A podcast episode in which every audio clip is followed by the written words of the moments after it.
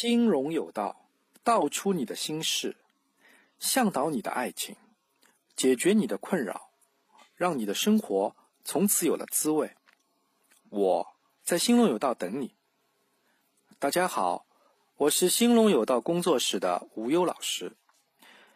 每个星期三晚上的八点，我在一直播 APP 的兴隆有道直播间，跟大家聊心理情感咨询的真实案例和。实用小技巧，在新浪微博的账号“兴隆有道情感”中也可以同步观看。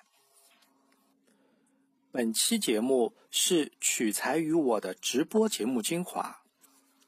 我们的案主小柯呢，他呢，他的家呢是在徐州市，呃，他的男友呢是在海安市，海安市呢应该是南通市下面的县级市。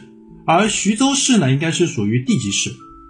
她和男友其实，呃，异地，异地就是这样的一个，就是出生地是异地嘛。那么他们现在是怎么一个状况呢？他们之间的关系其实已经无限接近于未婚妻、未婚夫这样的一个关系了。为什么？已经在考虑以后我要我是不是，或者说我们以后在哪一个城市？生活，共同生活，共同工作，共同发展。那么，呃，小柯说呢，她和男友啊，其实是之前是有过这样的一个默契的。呃，他呢是他们准备去南通市，就是呃和小柯家平级的那样一个地级市，但是呢是海安市的上一级，海安市县级市嘛，是他上一级的那一个城市。去定居、生活、工作、发展，这是他们原来的约定。但是发生了一件事情，她的男友在没有和小柯做任何商量的情况下去选择了海安市的一家银行，然后他去报了名，参加了面试，哎，居然让他呃能够通过这样一个面试，赢得了这样的一个就业的机会。呃，可能大家会觉得，哎呦，这个县级市的一个一家银行，你需要花这么多的一个呃，就是力量去去面试啊，花需要花这么多功夫吗？我们不能站在自己角度去看这个问题。男友去之所以会选择，或者说他认为我能够进入到呃海安市的这样的一个县级市的一个银行啊。呃，应应该不会是分行之类的这样一个等级，可能是支行，或者说更更更低一级的这等级银行啊，能够到那里去已经非常不容易了。那，那么她男友当他就是获得这一个工作机会的时候，他是非常开心的。那么我们的小柯呢，当然因为也爱着他嘛，当然也是为他感到高兴，但是心里面总有那么一些不满和怨气。你为什么去？选择这家银行。第二个，你为什么不和我做商量？这是他内心的，当时可能没有这么去，呃，没有这么明白的去，呃，想过的一些问题，只是觉得不满和怨气。小柯的情况是怎么样的呢？小柯其实目前还在就读，他呢是明年研究生毕业，那么但他现在呢，哎，就是。怎么说呢？男友现在的呃选择这一份工作之后啊，他觉得自己将不得不面临我到底是以后去他的海安市工作生活，还是和他分手这样的一个问题。小柯的男友啊，呃，披荆斩棘，呃呃，可能是呃顺利过关，他进入到这样一个银行去工作。那么。对于小柯来，前面也提到了，小柯其实心里是有那么，尽管是开心的，但是还是不满和有怨气。那么，小柯呢，他又提了一点啊，男友呢是家里的独子，他呢在就海安市啊已经买好有房子了，家里面在市区有房子。那么，呃，他呢，男友其实之所以会有现在，就对于能够进入县级市的一家银行都这么开心，是有原因的。她两年在找工作的方面啊，其实受到了很多的挫折，呃，男友遇到很多挫折，现在呢比较趋向于追求稳定。这句话其实大家能够理解啊，这两年她男友怎么过的？也许她凭她的这样的一个呃，对于呃自己的一个评估吧，她觉得我应该有一个好的工作，但是问题来了，你所谓的好的工作，是不是对方就认可你的能力呢？做一些补充拓展啊，三千元一个，就是一个刚入职的员工拿三千元的收入，这个呃我不清楚他是不是税后啊，呃，如果是税后的话，那么他的收入可能在四五千元吧，名义工资可能在四五千元，那么如果是税前就三千元的话，呃，在我所在这个城市，离那个最低收入保呃保障线可能也差不了多少了，那么。呃，但是在当地的话，这个三千元我估计也是属于中等偏下的这样的一个收入水准吧。那么另外呢，合同，哎，他提到一个签合同，我估计啊，这个任何一家公司进去吧，总得签合同，哪怕你是体制内的编制，就是比如说银行，银行可能分两种员工吧，一种是派遣制的员工，是一家劳务公司。呃，把自己员工派遣到银行去，他虽然从事的也是银，他也穿银行的那个制服，呃，做那个银行的就是柜柜面受理的这些工作，但是他不是银行的银行呃员工，他是那一家公司派遣过去的，这是一种派遣制员工。还有一种呢，就是银行直接招收的这样一些员工。那么这两种员工，他的编制是完全不一样的，一个是编制内的，一个是编制外的。编制外的就是就是派派遣制的嘛，那么福利也好，待遇也好，完全是不一样的，稳定性更不谈了。那么他说，我估计啊，可能呃男友现在所签的那个合同，可能性质上还是属于就是不是他所就是那种到银行内就成为银行体制内的员工，不是那样一种性质。那还有三年一签合同嘛？那么他提到了稳定或不稳定，我也不太了解。那么男友呢，反过来还告诉他，呃，他呢有提成，另外呢，呃，还是比较稳定的，另外公积金啊这些福利呢也不错，哎，那么我想啊，其实男友考虑的问题比较全啊，呃，收入名义收入不高，但是我有提成嘛，有奖金嘛，那么这个可以弥补一部分，当然我估计这个奖金也不可能超过他工资，对吧？那么可能就他实际的收入可能是处于中等这样的一个水平吧。那么另外呢，福利也好，哎，那么在当地的话，呃，他已经有房子了嘛，福利也好，那么以后可能工作啊各方面啊是比较安稳的这样一种状态。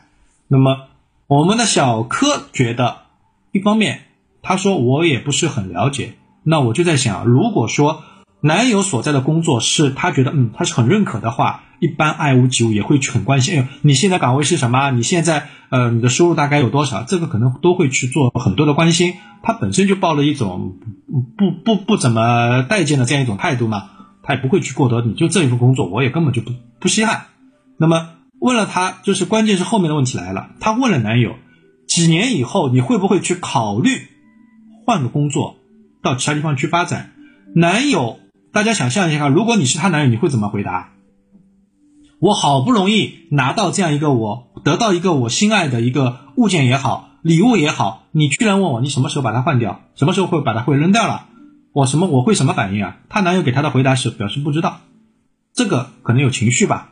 另外一个也是合情合理的，他们男友现在对自己岗位非常满意，你问他什么时候会换换工作，我干嘛要换呢？好，那么小柯。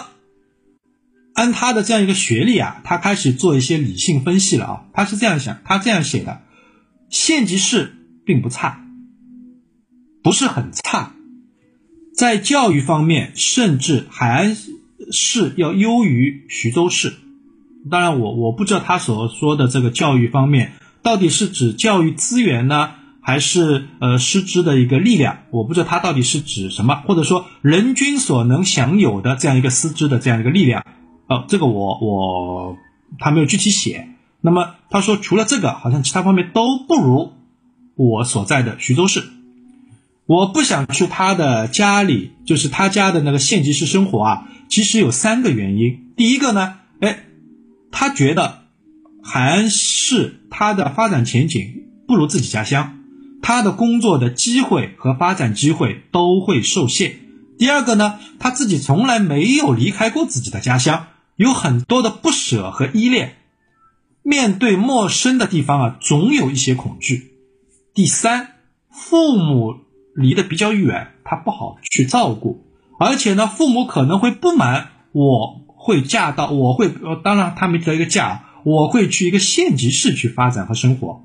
总的来说，我是不想去，我不知道该怎么来说服自己，或者说有没有必要来说服自己。这是我们小柯现在的一个。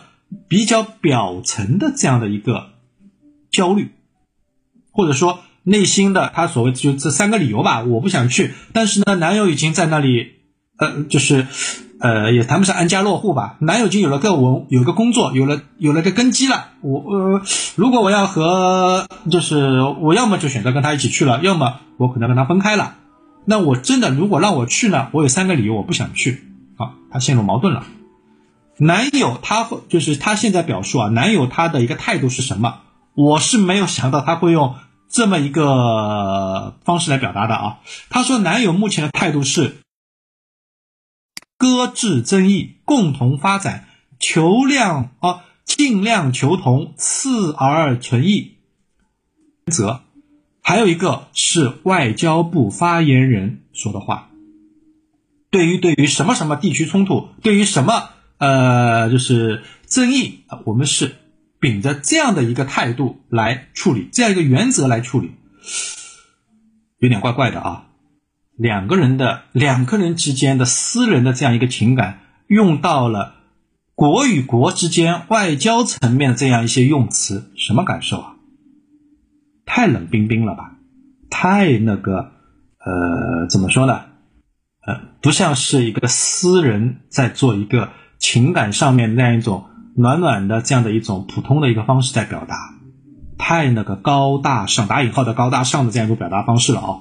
好，那么那么男友是持这样一个态度，然后呢，他劝自己啊，你先把自己的毕业问题搞定，然后呢，选择自己想做的工作，在工作呃之前啊，先不要确定是不是一定要去他那一边，呃，他呢会帮着小柯。呃，留意他家乡那边适合，或者说符合小柯兴趣，或者说呃，就是他的一个实际情况的这样一些工作机会。无论怎么样，他都会坚持和小柯的这样一个感情。虽然他短时间内不会考虑他要离开，是不是会离呃，是不是要离开现在的这样一个银行的工作，银行的这样一个岗位啊？男人的表态。小柯的内心的这样的一个感受是什么？他就说我不想分手。我们他说是我们不想分手，因为他可能和男友也为这个问题是有过这样的一些表达争论的。那么他说他不他们不想分手，但是后面那句非常关键的话，他说谁也不想先让步。这个可能更多的是小柯内心的投射，他觉得男友是不会让步的。那么男友可能。呃就可能还不一定意识到这样的一个问题，更多的是什么？是我现在工作还行啊，我干嘛要干嘛要去放弃我现在好不容易得到的这样的一个职位呢？嗯，他说呢，谁也不想让步。那么他觉得啊，小柯觉得，虽然我很怕，如果我不自我牺牲的话，就这样一直异下去，就是异地的异啊，和他男友还这样异地的这样一个状态的话。两个人终究是要变成陌路的。呃，他好像挺满意那份工作的，留在那里也不用为房子的事情而发愁。但是小柯他的内心是不愿意做这样的一个单方面的牺牲的，就是到他那个城市去生活，放弃自己的呃发展，放弃自己的那个前途，还有和父母越来越远。另外呢。要面对一个陌生的城市，这样的一种恐惧，他不愿做这样的一个牺牲。那么，呃，他呢很想劝男友不要留在县级市，而是去更大一级的城市去发展，比如说去杭州、去苏州、去上海，或者说去呃北京或者广州、深圳去发展。哎，他说我不怕苦，我也不会觉得和他在外面发展是吃苦。但是他不会接受，反而会觉得我想搞丢他的工作，呃，不想让他好好过。那么他现在出现的一个非常焦虑的一个状态是：我该怎么办？我该如何和男友来商量这一件事情？这是我们现在的一个大致的一个情况，大家应该听明白了吧？这内容啊，好了，关键在后面，我们怎么来看待这样一个问题？在小柯这长长的文字当中，我读到了什么？许许多多的不安和无奈。他的无奈是基于前面的不安。其实，在这一段他和男友关系当中啊，他们的冲突焦点在哪里呢？似乎都是围绕着内心和现实的安全感，都是围绕着安全感这个问题。哎。大家可能觉得什么？怎么会有一个安全感在？我明明是两个人，好像男友不愿意为他牺牲嘛？啊，那么好，我们再看啊，什么安全感？一步一步往下再看啊。男友现实当中的安全感，男友之所以他要就前面不是和女友本来是有约定，大家去南通发展嘛？他之所以会就是违背当时这样一个诺承诺，暗自去考取家乡的银行的职位。每个月呢，拿着小柯不屑的这样一些收入，呃，然后呢，两个人的关系还要陷入一个受损的这样一个困境，哎，他还是坚持去做，为什么？因为在他背后有着一系列足以让他感觉到安心的因素存在，比如说在家乡就业可以得到更多家人的支持，这个很现实的，哦。家人的支持可能是人脉方面的，还有什么？我如果天天能够看到我的家人，我现在在外面受了很多委屈，他们给我的一个微笑就是对我最大的一个支持。那如果远的话，我可能要去找家人，我打个电话、视频，呃，这个太远太远了吧，对吧？这个也也比较现实的。那么另外一个，他无需另外购房，婚前婚后的经济压力锐减。前面说了三千元一个月的收入，大家算一下，一年多少？一年不吃不喝三万六千元。呃，我我我我不说上海的那个房价，在当地吧，我我两万元一平米的这样的一个房价，我不知道呃，在他们所在城市是不是有有有有有这么一个房价？呃，就是这么一个房价水平啊，两万元一个月，两万元一平米，我算他买五十平米的小房型。呃，多少？一百万。你不吃不喝一年三万六，两个人加起来算你一年有多少？能够攒个不吃不喝去靠父母十万吧？啊，呃，我理想状态啊，呃，吃喝肯定要肯定要有的呀，对吧？三年才能满足首付的这样的一个需求，百分之三十嘛，贷款的话。那么好，百分之三十的话，你不需要买其他，你不需要，你不结婚了吗？结婚也很像是要花钱的呀，其他的应酬你不花钱吗？不可能的啊，谁来帮你攒那个首付啊？这是第一关。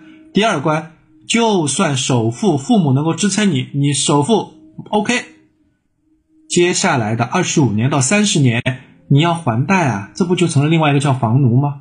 每个月有固定的这样的一个定期的，你不可能去停下来的这样的一个支付，要一直支付三十年。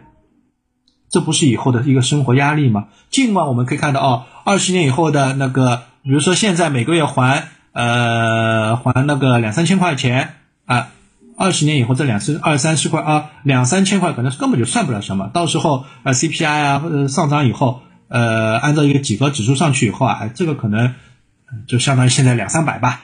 哎，那么也好，你现在你现在面临的是。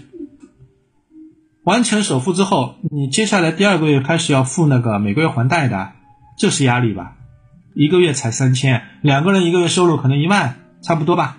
你不吃不喝，你两个人攒一万，这个压力其实挺大的哦。好，呃，另外呢，单位福利还不错，这是第二个啊，他不需要买房嘛，就没有婚前婚后的这样一个经济压力。然后呢，单位福利还不错，因为他提到有一个有一笔不小的隐定的哦稳定的。隐性收入就是他的提成嘛，那么另外呢，可能还有医疗啊、失业方面的这样的一些保障。那么这些，呃，还有一个叫三年一签合同，是一个稳定的工作哦。这些等等这一些，在小柯眼里，男友变成什么？可能叫贪图安逸。其实对于小柯男友而言，这意味着他能够最大程度的获得了现实当中的这样一个安全感。如果小柯不认可这样的一个想法的话，还是坚持认为男友是在贪图安逸，那么可以试着站在男友的角度去看一下，去尝试站在他视角去看一下哦。上面所指的有家人的支持。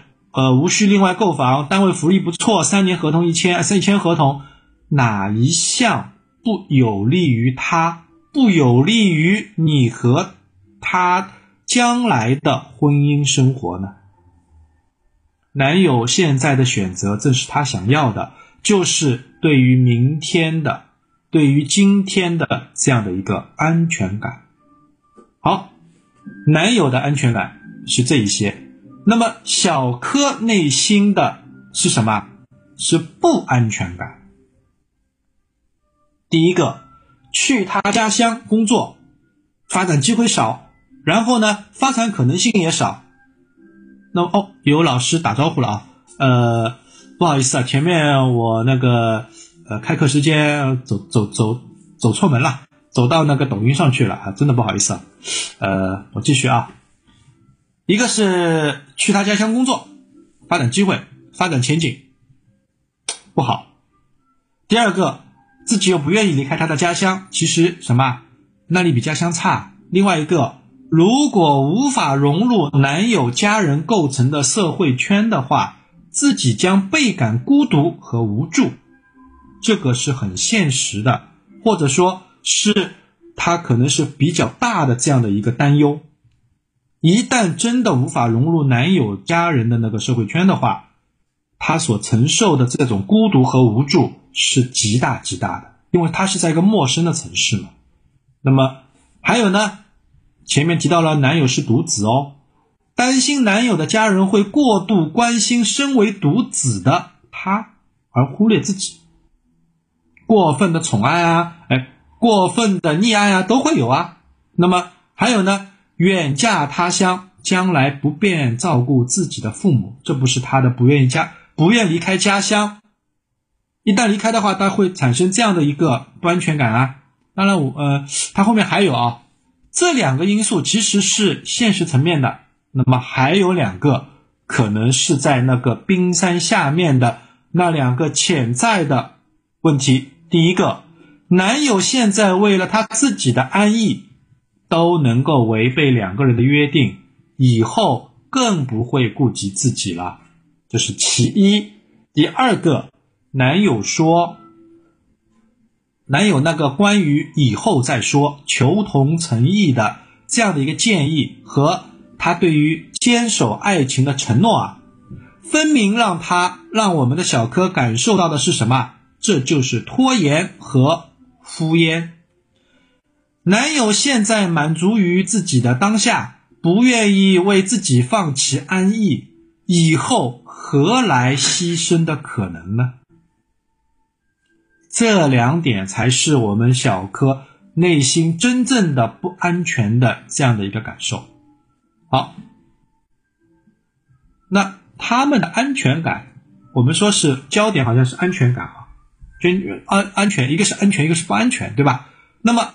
我们现在看看啊，有问题了，矛盾的源头又在哪里呢？矛盾的源头啊，就小柯提到过一句话，他说他是不建议和男友一起去其他城市奋斗的，他甚至有个对自己的一个说法，呃，他不怕吃苦，也不觉得和男友在外面发展是吃苦，那么。如果要离开家乡的话，如果两个人一起到一个陌生城市去的话，他内心的安全感是多了还是少了呢？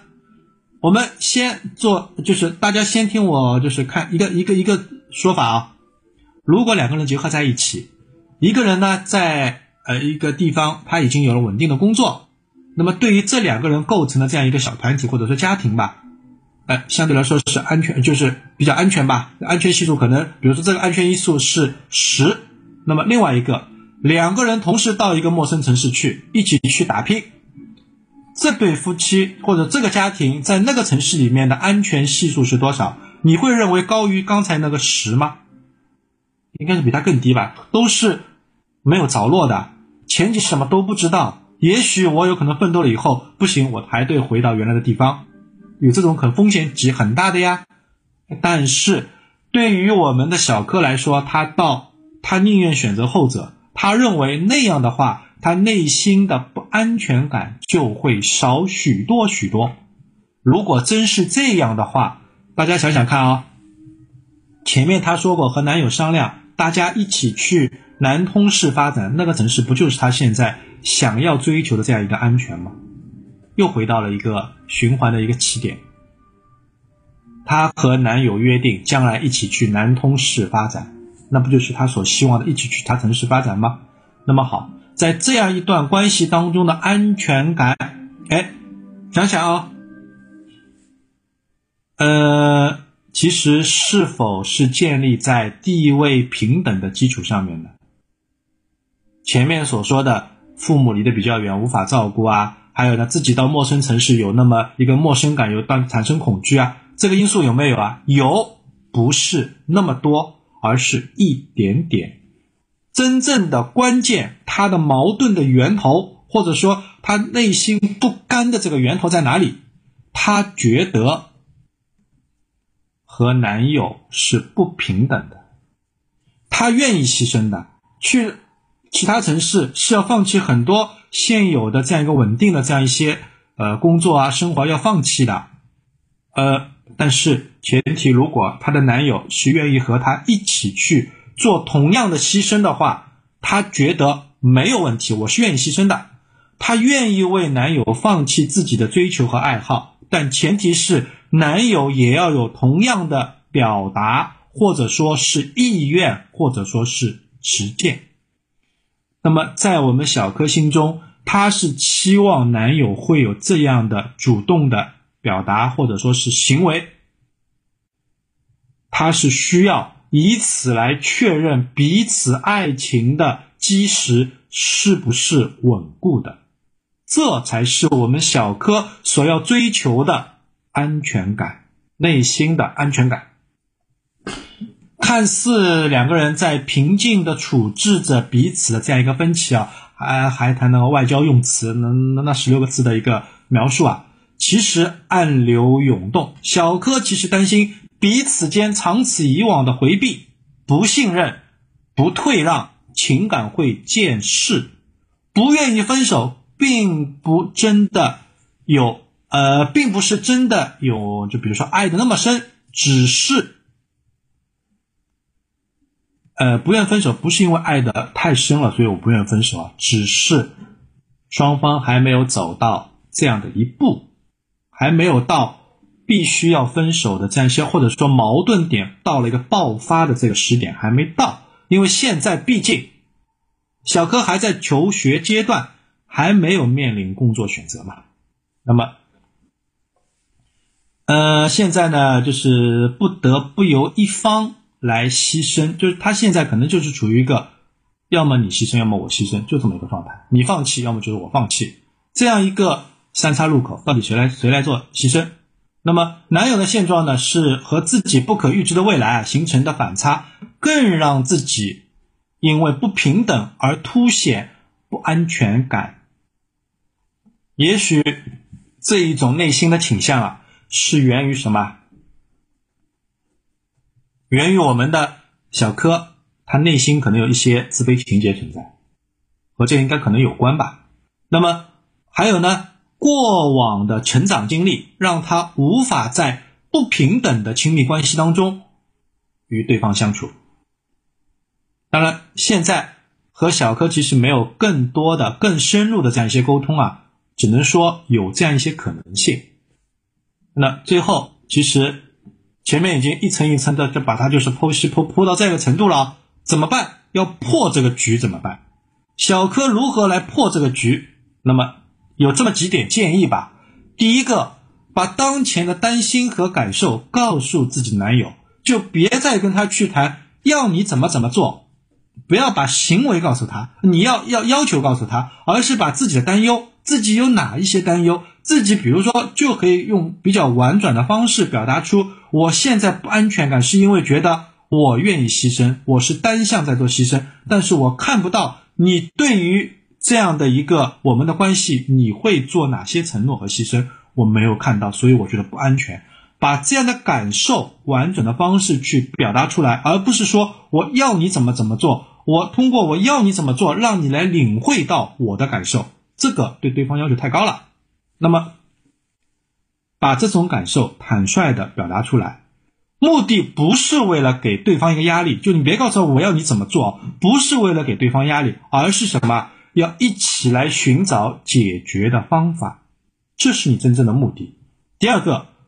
通过书籍了解自己可能存在的自卑情节，推荐阅读阿德勒的《自卑与超越》，可以去看一下。第三个，找归心呃闺蜜和口误啊，找那个闺蜜和知心朋友倾诉内心的焦虑，及时宣泄情绪。因为现在这样一种状态下面，很容易把自己的这样一个呃整个一个情绪啊是。包装或者说硬硬的把它陷入到什么一个负能量的这样的一个循环当中去，你看到男友的任何表现都会觉得呀，那他不愿意为我牺牲了，我觉得不安全感，我觉得不信任他。这样的话，还有他还会不断的把自己的内心的投射投到对方身上去。明明对方是一个中性的一个表达一个行为，他觉得你是有问题的。那这样一来的话，什么后果啊？两个人的关系真的有可能像他所担心的那样，由隔阂到见识。那么，由于小柯提供的信息其实是比较有限的，呃，我也没有了解到更多的一些细节啊，呃，只能说现在我们要做的是什么？第一步，先把就就你的困惑进行梳理和分析，然后给一些简单的建议。如果这些问题能够就框架性东西，如果你能够接受的话，先持这样一个框架来审视自己的一些想法、行为。当然，很重要的是，我前面第一点就是你要和男友去做沟通，沟通的目的绝对不是为了给他压力，别去逼他，逼不出来的，而是怎么大家一起去找解决方法。现在小柯的一个思路就是，我现在除了。到他家里去生活，到他家乡去生活，就是和他分手？不是的，生活当中有好多好多的选择，而且你现在这两个选择全都是什么？对自己有一种伤害的这样一种选择吧，都是一种痛苦啊！你你大家一起去商量，如何找出第三种可以选择的方法。那今天的分享就到这里，感谢大家的聆听。最后，欢迎订阅“兴隆有道情感”微信公众号，我们的情感技巧案例分析文章与课程信息都会在公众号上发布。如果想直接向我们提问，欢迎添加 x r y d 零八微信号。祝大家追爱成功，心想事成。